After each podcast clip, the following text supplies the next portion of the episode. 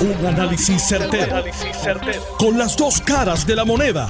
Donde los que saben no tienen miedo a venir. tienen miedo a venir. Esto es el podcast de Análisis 630 con Enrique Quique Cruz. Buenas tardes, mis queridas amigas, amigos. Son las 6, digo las 5 y 3. Voy a las millas hoy porque tengo mucha, pero mucha información, mucho análisis en este programa Análisis 630 como todos los lunes a viernes de 5 a 7 en vivo. Aquí nunca hay nada grabado. Así que hoy también tengo que añadirle que un juez federal autorizó la excarcelación de Abel Nazario mientras se lleva a cabo el proceso de apelación y fianza. Así que eso es en uno de los casos. Así que Abel se supone que para ya más tarde esta semana esté con nosotros aquí en Puerto Rico. Bueno, miren, si ustedes pudiesen entender lo importante que es la seguridad en las carreteras, nosotros podríamos tener un mejor Puerto Rico. La gran mayoría de los delitos de los asesinatos ocurren en las carreteras de Puerto Rico. Entre jueves y domingo de madrugada. Por lo tanto, cualquier estrategia en contra de la criminalidad tiene que comenzar en las carreteras de Puerto Rico. Las carreteras básicamente se han convertido en tierra de nadie. En la Valdoriotti mataron a tres policías, y, usted sigue mirando, hace poco tiempo un Ford Track le pasó por encima a un policía por la cabeza, ustedes se acuerdan de eso. Y seguimos viendo la, la falta de ley y orden en nuestras carreteras. El comisionado de la policía, Antonio López, reconociendo la problemática tan grande que hay en las carreteras de desorden y de ilegalidad, pues ha decidido preparar un equipo y poner en funciones esas tareas. Y una de esas gestiones se dio por primera vez este fin de semana, en donde se hizo un operativo de una, de una corrida que había convocado Ray Charles Rey Charlie y dieron sobre 1.700 boletos. En línea telefónica tengo al capitán, la persona que está a cargo de la división de tránsito, el capitán José González Martínez. Buenas tardes, capitán. Bienvenido a Análisis 630. Sí, que buenas tardes a usted y a su radio audiencia. Capitán, eh, le pregunto, ¿qué ha cambiado aquí? Porque antes esta gente cogía en las calles y se adueñaban de ella. ¿Qué ha cambiado aquí? Sí, que el primero de junio, usted sabe que yo trabajo como líder sindical, pero el, el, superintendente de la policía, en adición a eso, me hizo una extensión, me, invitó a que dirigiera el negociado y lo que usted acaba de decir, estaba eh, un poco preocupado por la seguridad en las cajeteras. Eh, se, se se ha reforzado varias unidades que yo entendía que debían de reforzarse. Eh, creamos unos grupos para devolverle la seguridad a las personas en las cajeteras. Ese grupo está trabajando hace tiempo. Nos dejamos sentir ayer solamente por, porque esta persona pues, hizo unas imputaciones de capitán que él habla contra mí, de los oficiales que andaban conmigo, porque personalmente fuimos a atender eh, eh, esa actividad.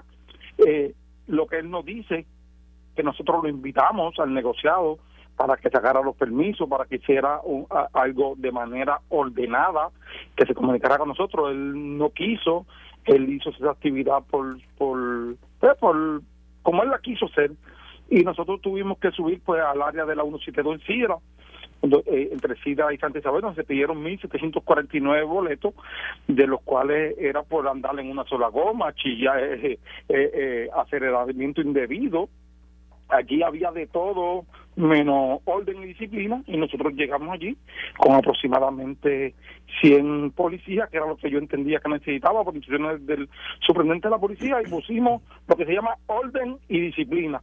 No podemos seguir permitiendo que las personas que violen la ley eh, eh, lo hagan, que disfruten ellos a razón del sufrimiento del ciudadano eh, común que sale los sábados y domingos parcial y que tenga que estar dos y tres horas metido en un tapón simplemente porque esta gente coge un canto de la cajetera para chillar goma, para andar en una sola rueda, para apoderarse de las calles, no camina por un solo cajón y eso no va a ocurrir.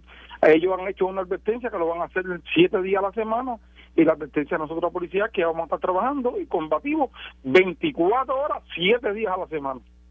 Hubo varios accidentes, hubo gente herida y la pregunta es, ¿eso fue causado por algún policía?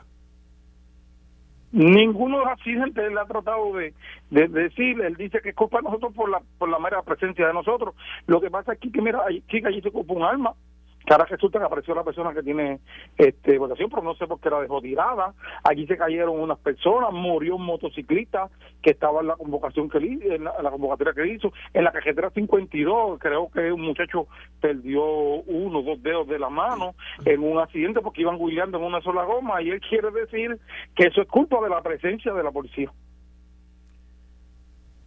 ¿Qué, qué, qué ¿Qué medidas, qué preparación va a tener la policía y la división de tránsito ahora ante esta amenaza? Mire, nosotros cogemos estos día a día. Nosotros vamos a ver con qué él viene. Eh, yo lo que le puedo decir a ese muchacho es que el superintendente de la policía me ha dado de todos los recursos. Yo solamente estaba con la división de tránsito, no, no he usado las divisiones de drogas, no he usado las divisiones de vehículos usados, no, no he usado ninguno encubierto, como él dice. Todo eso, y la unidad de grúa, todo eso, de la policía me dijo que ante el, evento que él hizo de, los señalamientos que él iba a ponerse más fuerte, pues él me dijo que podía usar todos los recursos que fueran necesarios para devolver la seguridad y la tranquilidad en las vías públicas a la gente eh, de, eh, de este país. Ante las infracciones que se encontraron y que ustedes denunciaron allí con boleto, este, tengo entendido que habían eh, vehículos, o sea, motoras que tenían la tablilla tapada y otra serie de irregularidades. Sí, que no solamente que tengan lo que pasa es que estas motoras no cumplen con el peso y las medidas reglamentarias. lo que hacen es que le ponen tape a la motora para que una, tras que no pueden pasar por el peaje, pero ya que lo hacen, para que el peaje no le pueda cobrar, o sea, no le pueda emitir el boleto, y lo que hacen es que la tapan porque entonces la cámara no puede grabar la tablilla. Eh, de eso se pidieron aproximadamente como entre 150 a 200 boletos de personas que tapaban la tablilla, personas en tenis, personas sin guantes, sin casco, eh, caminando en una sola goma, aceleramiento indebido, eso era un caos lo que había allí. Y la frustración de él es que nosotros le frustramos el trabajo que él tiene.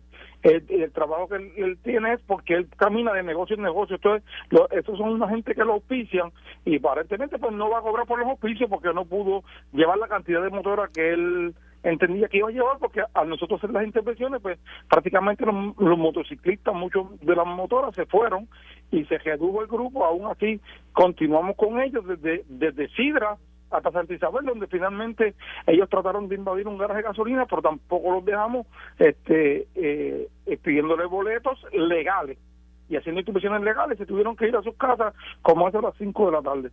Y que lo importante de esto no es no es los boletos las motoras, lo importante de esto es que ya nosotros tenemos una reducción de 12 muertes, 12 muertos menos la cajetera, para mí eso es satisfacción.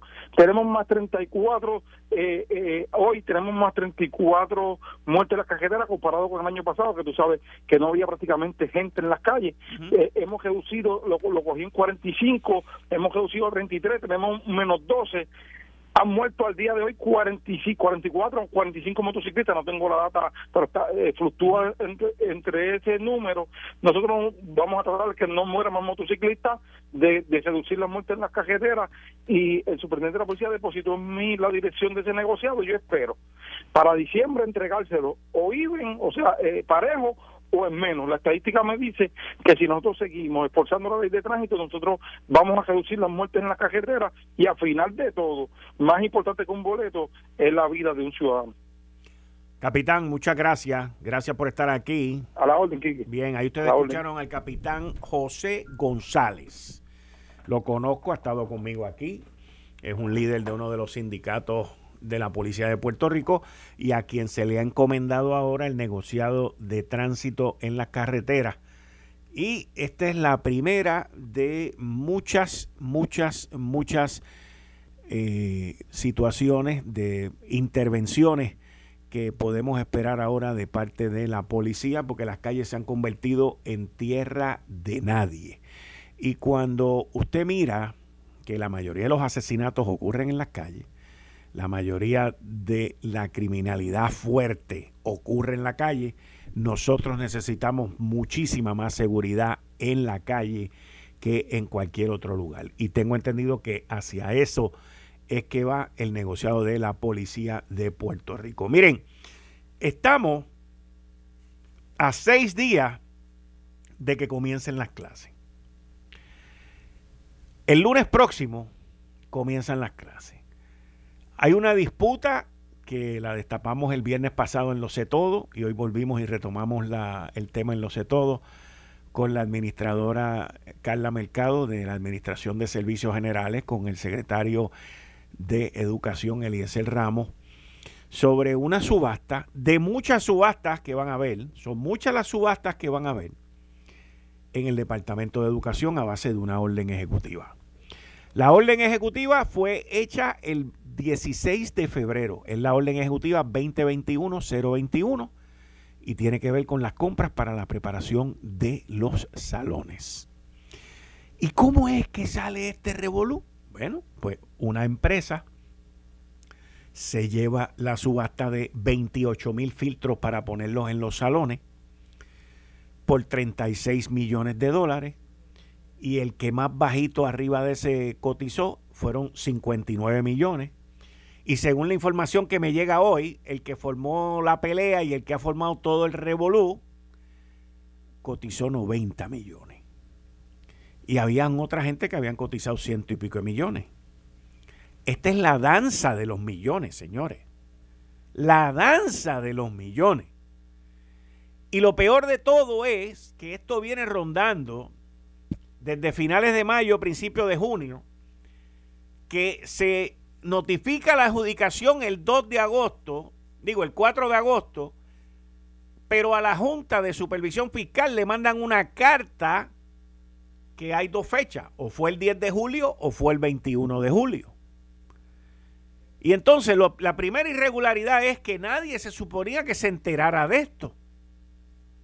Pero ya a mediados de julio alguien estaba enterado y a la Junta de Supervisión Fiscal le mandaron una carta quejándose y la Junta contestó y le dijo, mire, este no es el foro, váyase por otro lado. Y esto ahora mismo está ante el Tribunal Apelativo. Y le pedimos al Tribunal Apelativo que tome la decisión lo más pronto posible para que esto se pueda o comenzar de nuevo o implementar la compra. Pero sabemos que para el lunes que viene los filtros no van a estar. Pero cuando uno va por ahí a 20 sitios, en muchos de estos sitios no hay filtro. Por lo tanto, la mascarilla, el lavado de las manos y la higiene se convierte en el arma principal en contra del COVID. La mascarilla y el lavado de manos. ¿Se acuerda cuando andábamos con una botellita de alcohol? Pues yo todavía ando con mi botellita de alcohol. Y cuando estábamos todo el tiempo con mascarilla, pues mire, nos tuvimos que volver a poner la mascarilla. Y esas dos armas son las armas principales ahora mismo en contra del COVID. Ahora, hay otras áreas que son extremadamente importantes entre el Departamento de Salud y el Departamento de Educación. Número uno, cada escuela, cada escuela tiene que tener su política. El secretario de Departamento de Educación, Eliezer Ramos, nos dijo hoy que él no va, que no se va a permitir que en la escuela entre gente que no esté vacunada. Obviamente él no está hablando de los estudiantes. Hay estudiantes menores de 12 años que no están vacunados.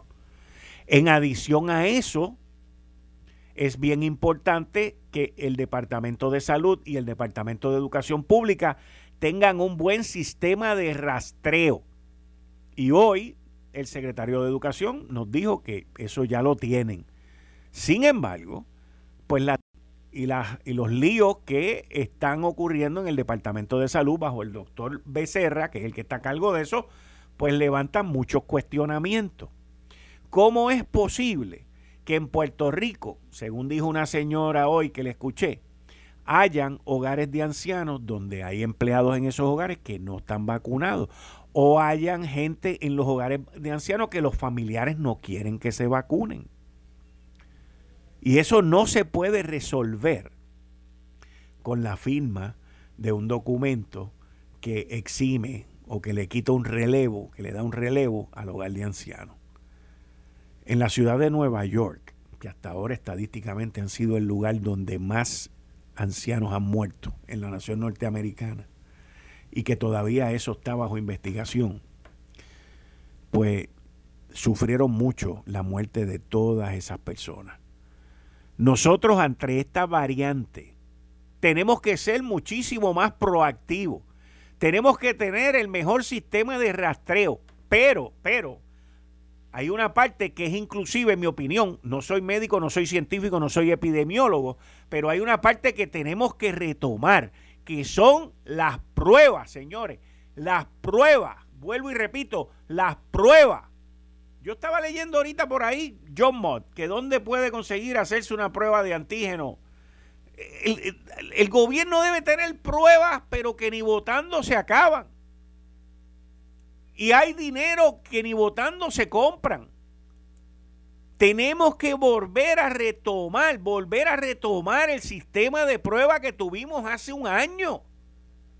Las pruebas hoy en día es lo más importante.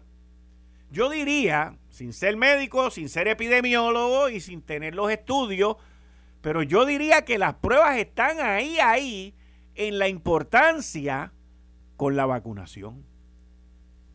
¿Por qué? Porque la vacunación, la de Pfizer y la de Moderna, una te toma 21 días y la otra te toma 28 días.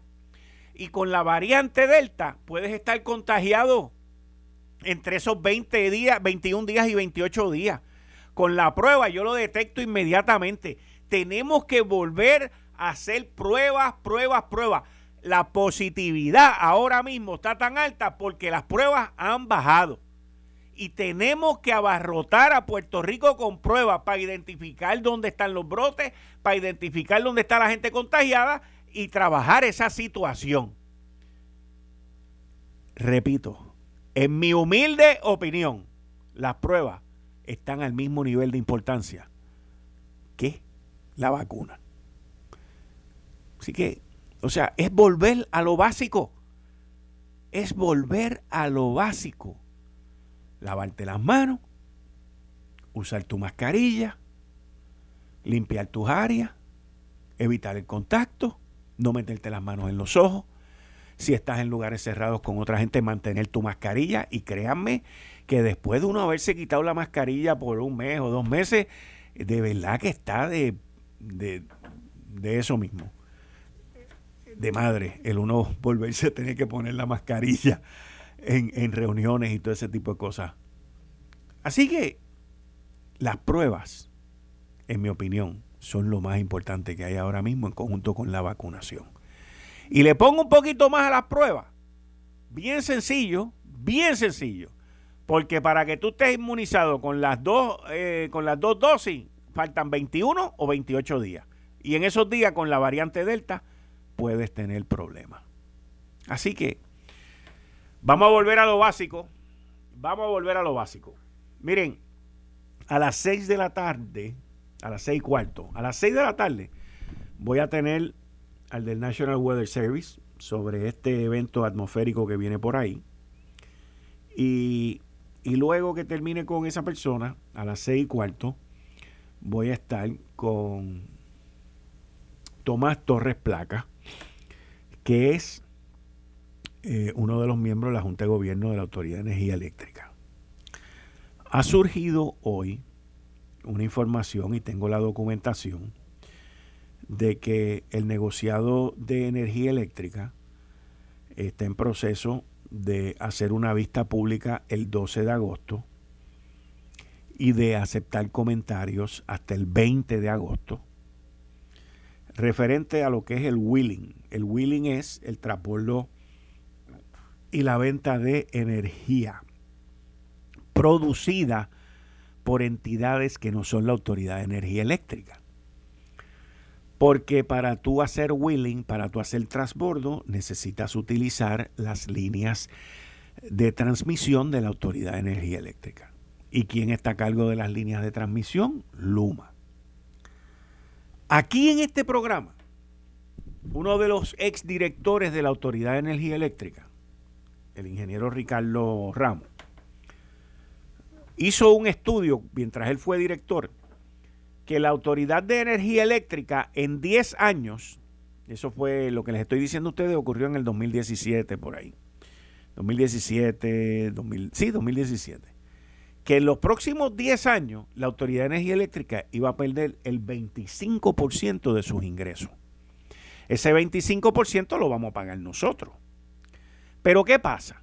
Que durante el cuatrenio de Ricardo Rosselló, que fue el cuatrienio pasado, se dieron a cabo unas situaciones, este, unos cambios específicos que aligeraron, que expedite, que le dieron más rapidez a ese cambio. Y hoy hay muchas empresas que producen su propia energía y se han desconectado del sistema. Parte de esto que está ocurriendo ahora yo estoy seguro que es que la facturación, la facturación de la Autoridad de Energía Eléctrica no pinta bien. Y quieren empezar a hacer unos cambios en leyes, en política pública, para, para evitar el desangre que está habiendo en la Autoridad de Energía Eléctrica, que nosotros aquí por muchos años lo hemos denunciado porque el contrato que le dieron a New Fortress, en ese muelle de San Juan, le da la oportunidad a New Fortress de vender gas natural a empresas privadas. O sea, que ellos no solamente hacen billete vendiéndole gas natural a la Autoridad de Energía Eléctrica al precio más caro que se puede vender, pero también en ese muelle que se lo dieron a precio de carne a bombá, también ellos hacen un billete más brutal vendiéndole gas natural a otras industrias. Al igual que Crowley, en el muelle de ellos, trae tanques enormes para vendérselo a las industrias. Mientras tanto, la Autoridad de Energía Eléctrica está perdiendo miles de millones de dólares en facturación. Eh, estás escuchando el podcast de Noti1. Análisis 630 con Enrique Quique Cruz. 5 y 32 de la tarde de hoy, lunes 9 de agosto del 2021. Tú estás escuchando Análisis 630. Yo soy Enrique Quique Cruz y estoy aquí de lunes a viernes de 5 a 7. Estamos ahora mismo, me das el nombre, estamos ahora mismo en llamada eh, con el National Weather Service. Ellos recibieron el boletín a las 5 de la tarde y el Centro Nacional de Huracanes emitió esta tarde el primer boletín para el potencial de un ciclón tropical 6 y se activó una, vigilancia de tormenta tropical para Puerto Rico que estaría llegando el martes por la tarde o por la noche.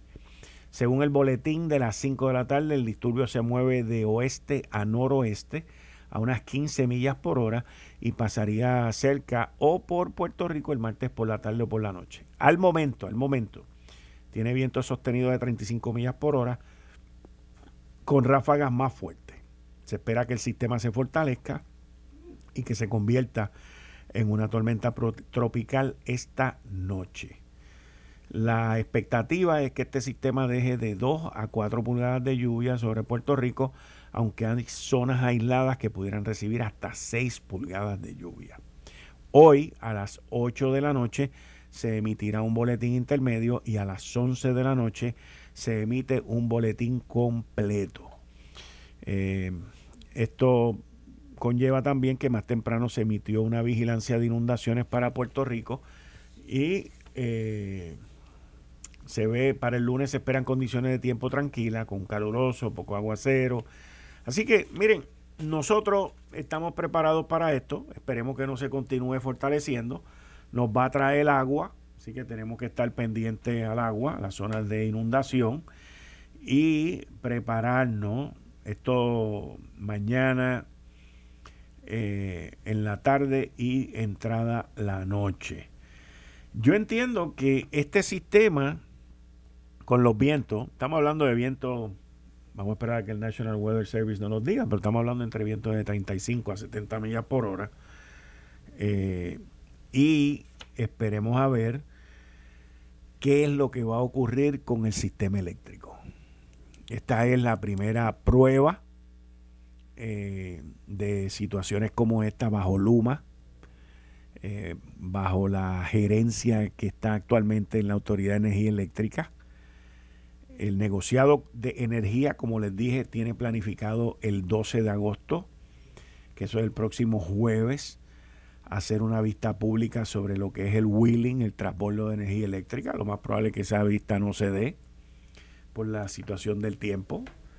Eh, las líneas eléctricas, como ustedes saben, han estado frágiles y eh, vamos a ver cómo entramos y salimos de este primer, eh, primer sistema que nos va a pasar o bien cerca o por Puerto Rico. Así que tranquilo, no hay que salir corriendo al colmado, no hay que salir corriendo a la gasolinera, no hay que salir corriendo a ningún lado. Entonces vienen unos aguaceros, vienen unas situaciones, pues consígueme a Ronnie. Este, y, y, son cosas pues que nosotros, como dicen por ahí, life in the tropics, es la vida en el trópico para nosotros entonces continuar. Así que el gobernador Pedro Pierluisi anunció que ya él anunció que ya este el gobierno está listo, el gobierno está preparado. Eh, veremos a ver si mañana el gobernador entonces se pone el famoso jacket ese. A mí algún día me gustaría ver un gobernador que no se ponga el jacket eh, porque eso, yo, yo personalmente lo, lo, encuentro tan teatral. Pero si se lo pone, pues nada, es la costumbre. Han habido unos que se lo han puesto, otros que no. Pero es una cosa bien teatral, porque el gobernador no es rescatista. Eh, ahí el que tiene que estar es Nino, este, la policía, eh, toda esta gente que van a prepararse. Los municipios son bien importantes en este momento también porque los municipios, este, las plantas de luz en, las plantas de agua, o sea, para que la gente no se quede sin agua. Eh, en fin, eh, son muchos los preparativos que ya deben de haber estado preparados, que ya deben de haber estado listos. Pero, el, como dice el americano, the big question mark, la gran interrogante, la gran interrogante, Luma, la Autoridad de Energía Eléctrica y el servicio de luz en tu casa. Esa es la gran interrogante. No existe más ninguna. Y no va a existir más ninguna. Y no todo el mundo va a estar satisfecho. Porque, pues, lamentablemente siempre hay gente que está de acuerdo con unas cosas y hay gente que no está de acuerdo con otras. Pero esta va a ser la primera prueba. La primera prueba de, no de fuego, de casi casi, casi, porque no estamos hablando de, ah, hoy, hoy no estamos hablando de un sistema, uh, ¿ok? Pero el tendido eléctrico aquí en Puerto Rico a veces de un soplao zángano de 30 millas se vuelve todo un, todo un 8. Así que vamos a ver qué pasa. Bueno, en lo que conseguimos el del National Weather Service, vamos con, como todos los lunes, con el amigo expresidente de la Cámara, Ronnie Jarabo. Ronnie, bienvenido a Análisis 630, como todos los lunes a las 5 y 30. ¿Cómo está? Muchas gracias, Kike. Muy bien. Un placer hablar contigo, como siempre, como todos los lunes. Oye, Ronnie, arrancando aquí, como, como estamos hablando de tormentas tropicales y todo ese tipo de cosas, pues vamos a arrancar con una tormenta tropical. El Partido Popular en, Cámara y Senado han dicho que quieren empujar legislación este, para enmendar la constitución de Puerto Rico.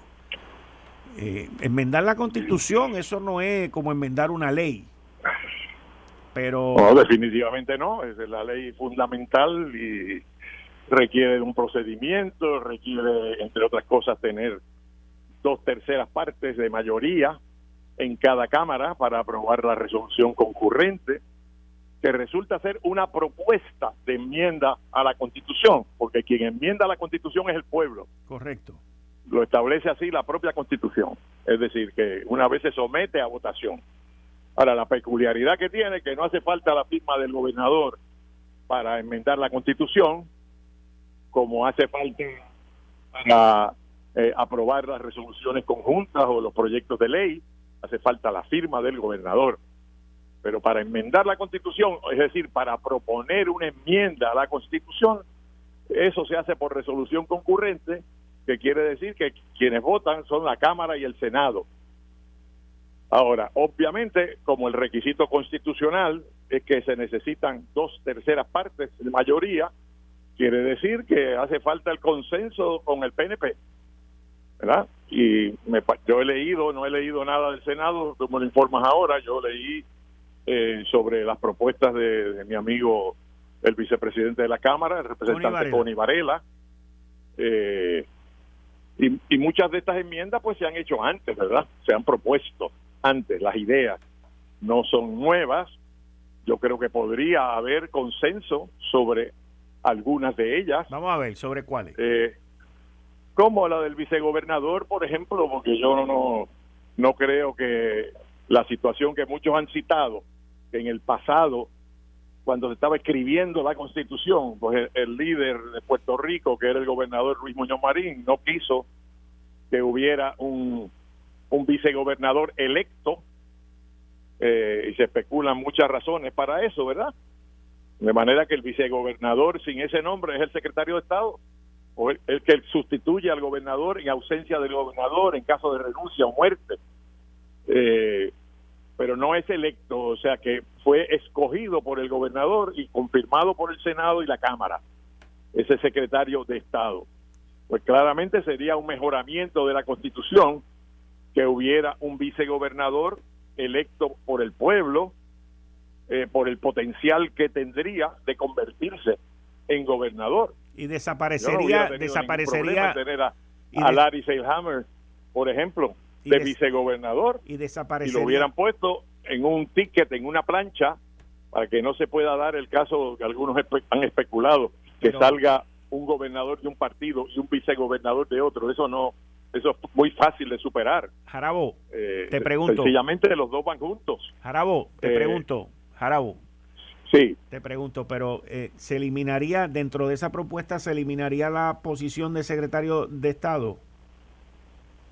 No, no necesariamente. puede ser una de las alternativas de que el vicegobernador sea secretario de Estado. También. lo importante es que lo escoja el candidato a gobernador. Como el candidato a presidente de Estados Unidos escoge su candidato a vicepresidente, el que va a ir con él en el ticket, pues también tendría que ser así en Puerto Rico si queremos tener un vicegobernador elegido por el pueblo. Lo tiene que escoger como una eh, eh, nombramiento, elección, selección de confianza pero ¿cómo el candidato a gobernador.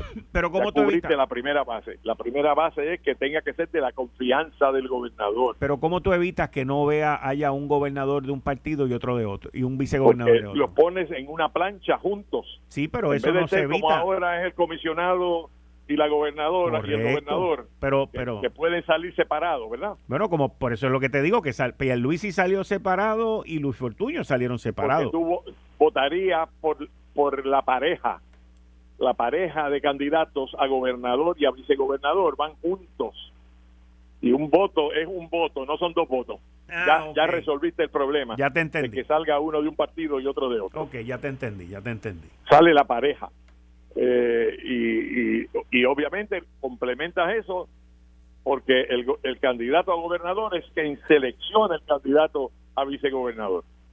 ¿Qué otra? ya sabes que es de su confianza. ¿Qué otra tú crees que tuviese consenso? No te escucho. ¿Qué otra tú crees que tuviese consenso? Pues yo creo que eh, la de la edad eh, de, de, retiro mandatorio para los jueces del Supremo, esa todo el mundo estaría de acuerdo porque porque realmente es obsoleto. ¿Qué es cuál? Es obsoleto. ¿Qué, es lo que se propone? Eh, ¿Qué se propone? ¿Perdón? ¿Qué se propone? Pues que en vez de ser 70 años, que cuando se escribió la constitución eso te estaba muriendo de viejo, sí. a esa edad, que sea 80, porque el resultado de la disposición actual es que una persona, salvo casos excepcionales, que pueda haber demencia senil antes de, de esa edad, ¿verdad? Pero normalmente a esa edad eh, eh, un abogado, un jurista está en la plenitud de sus facultades y en su más alta y profunda madurez jurídica. Y tú lo retiras ahí. Cuando más capacitado está, ahí es que tú lo retiras. A la fuerza, quieras o no. Eso está mal. ¿Cuántas enmiendas se pueden que todo el mundo está de acuerdo que eso está mal, que es obsoleta, eh, es un anacronismo esa esa disposición de un Puerto Rico que ya no existe, donde la expectativa de vida era menor.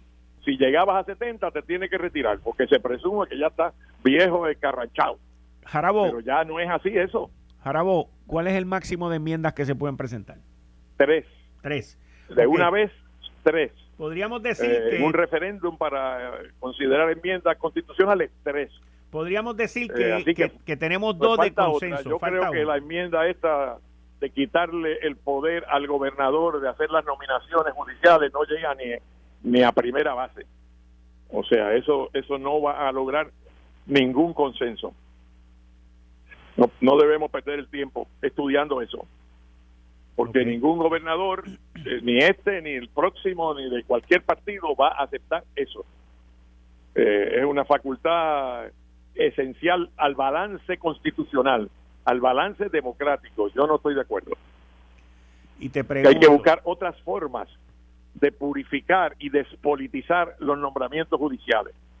Esa no es la forma. Oh, ve acá, entrando en esa, entrando en esa, eh, que tú que eres una persona tan conocedora de los procesos legislativos e históricos en Puerto Rico, ¿qué tú propondrías para despolitizar la, la, perdón, la, la judicatura? Bueno, se han considerado muchas ideas, la carrera judicial es una de ellas, ¿no? Sí. Eh, que es el, realmente colocar en, en, un carril especial, el que se dedique a eso, cómo va a ir ascendiendo peldaño a peldaño por sus méritos, no porque conoce mucha gente o tiene conexiones, este, o porque sea de este partido o del otro partido. Así que hay que buscar la manera de cómo se purifica el proceso de selección en el origen, eh, pero no es quitándole al gobernador el poder de hacer el nombramiento. Y que eso se debe estudiar, yo estoy seguro que las escuelas de derecho, el colegio de abogados y abogadas pueden aportar seriamente, eh, pero como la propuesta enmienda es que no, el gobernador no sea el que nombre, pues eso está condenado a muerte ya desde antes de, nacer. Eh, ¿Qué otra enmienda se mencionaba? Sí, bueno, había varias. Hay, hay gente que quieren, eh, principalmente en el Partido Popular, yo digo los que pierden, los que pierden las elecciones quieren una segunda vuelta. Yo personalmente estoy en contra de una segunda vuelta.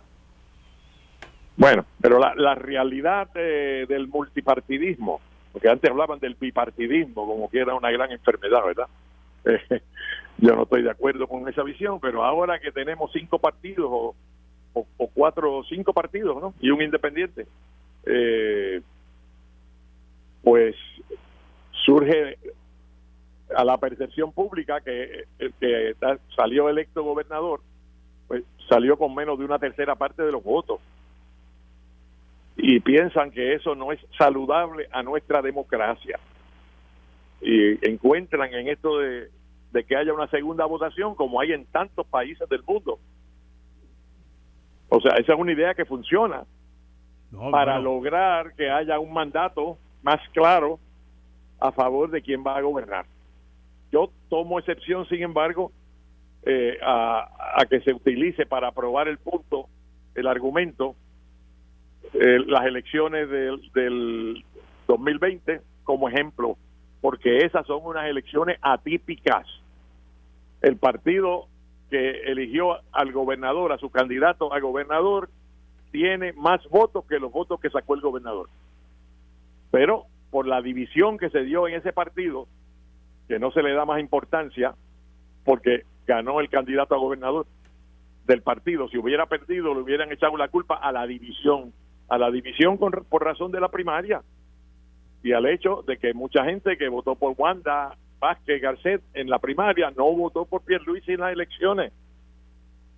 Por eso es que Jennifer González saca tanto, mucho más votos que el candidato a gobernador y la estadidad en el referéndum, estadidad sí o no, saca mucho más votos porque hay más votos PNP que los que sacó Pierluisi.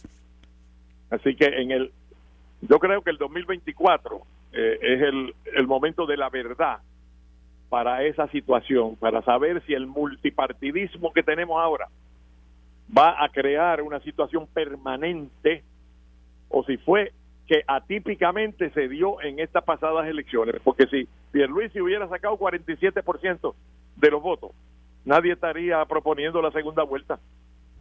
¿Eh? Pero como sacó 32, pues entonces todo el mundo dice, bueno, esto no puede seguir así porque no puede ser que un gobernador que le votaron en contra eh, seis personas de cada nueve que votaron, pues eh, sea el que gobierne, qué mandato es ese, etcétera, etcétera. Vamos a esperar al 2024 para saber si los partidos emergentes se sostienen. Que sacaron el 14% uno y 7% otro y 13% el PIB se van a mantener ahí o se van a desinflar y los partidos tradicionales dominantes se van a fortalecer que es mi teoría que eso es lo que va a pasar eh, si ocurre eso pues entonces ya la necesidad de una segunda vuelta pues no está tan clara.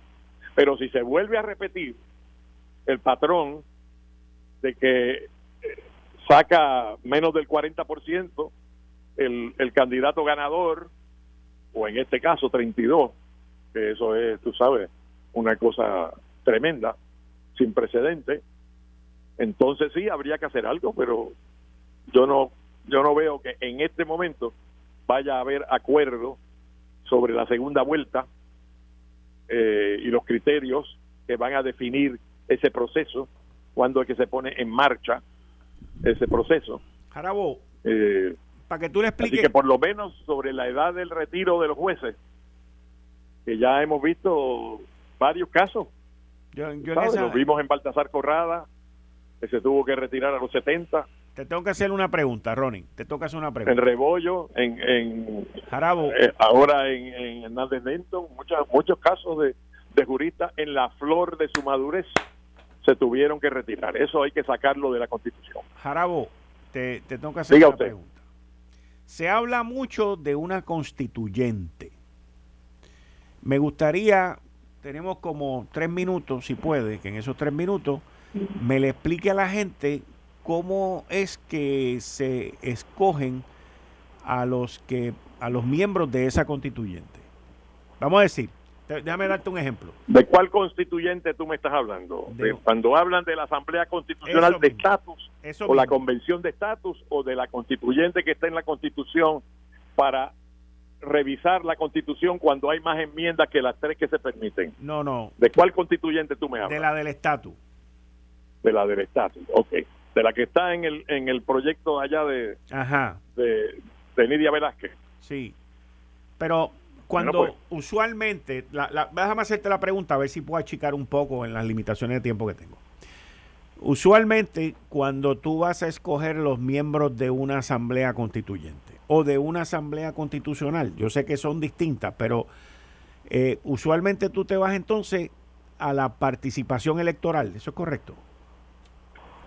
depende, depende de lo que se quiera hacer, que, o sea, digo, la institución que es una institución constitucional, porque está en la Constitución, con precedente histórico de la Asamblea Constituyente, eh, pues, o sea, eso es no se puede impugnar, ¿verdad? Es un mecanismo útil, es un mecanismo democrático, no es un mecanismo de cuartos oscuros ni nada de esas cosas. Pero ¿cómo se eligen a los integrantes? ¿Quién es, quién, ¿Cómo se eligen? O sea, ¿cuál es la representación? Como, como, decida, como, como decida el pacto político que tengan que hacer aquí los distintos sectores si es que ah, optasen por la constituyente. El PNP no está de acuerdo con eso, no va a haber acuerdo sobre una constituyente. Muy bien, muy bien. Y cuando el Partido Popular, que lo tenía en el programa, ganó las elecciones con Sila Calderón y Tony Fassi y, Carlos Picarrondo, no hicieron la constituyente, no echaron para adelante con la idea. O sea que esta idea, eh, sus principales eh, defensores han sido eh, partidarios de la independencia, ¿verdad? Eh, y, y, también de los defensores de la sociedad civil eh, y también de los defensores de la proporcionalidad del voto, que es algo, una causa del PIB de hace muchos años.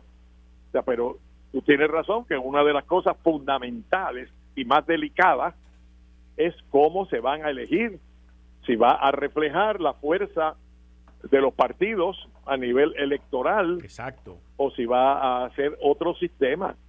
Eh, pero como quiera, a una constituyente hay que elegir delegados. El pueblo votando para elegir esos delegados. Así que tú partes de un fundamento democrático, ¿verdad? Ajá. Pero, por ejemplo, si, si mi teoría es correcta eh, en cuanto al número verdadero de estadistas eh, y miembros del PNP, los estadistas podían tener mayoría en una constituyente eh, que, o sea, en los delegados de la constituyente.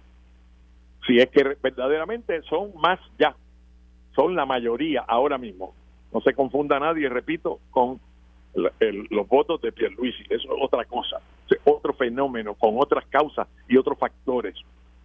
Piensen en los votos de Jennifer, en los votos que sacó la estadidad. Que claro, hay, hay votos que no son del PNP, en los votos de la estadidad. Pero indudablemente se acerca más al número eh, del, verdadero de los miembros del PNP. O sea que para elegir los delegados a una constituyente podrían tener mayoría los estadistas. Ronnie, antes de irnos rapidito, pero estos son 30 segundos. ¿Por qué tú no estás de acuerdo con que el vicegobernador sea electo en, en un encasillado separado como es en la gran mayoría de los otros estados en la nación norteamericana? Bueno, porque estaríamos creando el argumento que discutimos ahorita de que puede salir uno de un partido y otro de otro. Y, y eso a mí me parece un error. O sea, yo creo en el sistema presidencial que se utiliza en las elecciones presidenciales de Estados Unidos, donde van juntos en pareja el candidato a presidente y el candidato a vicepresidente. Y hay un voto que le toca a los dos. Por lo tanto, si el presidente o el gobernador en nuestro caso renuncia o fallece, el que lo va a, a sustituir era de su confianza, es del mismo partido y fue escogido por él. Nada más. Muy bien. Muchas gracias, Arabo. A las órdenes, mi amigo. Un Nos abrazo. vemos el lunes que viene. Muchas gracias. Y ustedes Usted me debe algo que me prometió hace años. Oye, y te lo voy a cumplir. Es más, vamos a hacerlo. sí. Sí, sí, te lo debo y pisón, chacho, qué memoria tú tienes. Lo que, lo que pasa, pero lo voy a mejorar. Lo que pasa es que de ese lo que tengo es Magnum y entre dos una Magnum está difícil. Pero tranquilo, que hay que invitar a unos amiguitos. Sí, también hay que añadir por lo menos a dos más. Pero vale, eso va, eso va. Muchas gracias. Un abrazo, Bien, ahí ustedes escucharon a Ronnie Jarabo, expresidente de la Cámara con buenísima memoria. Esto fue el, podcast de Notiuno. Análisis 630 con Enrique Quique Cruz. Dale play a tu podcast favorito a través de Apple Podcasts, Spotify, Google Podcasts, Stitcher y notiuno.com.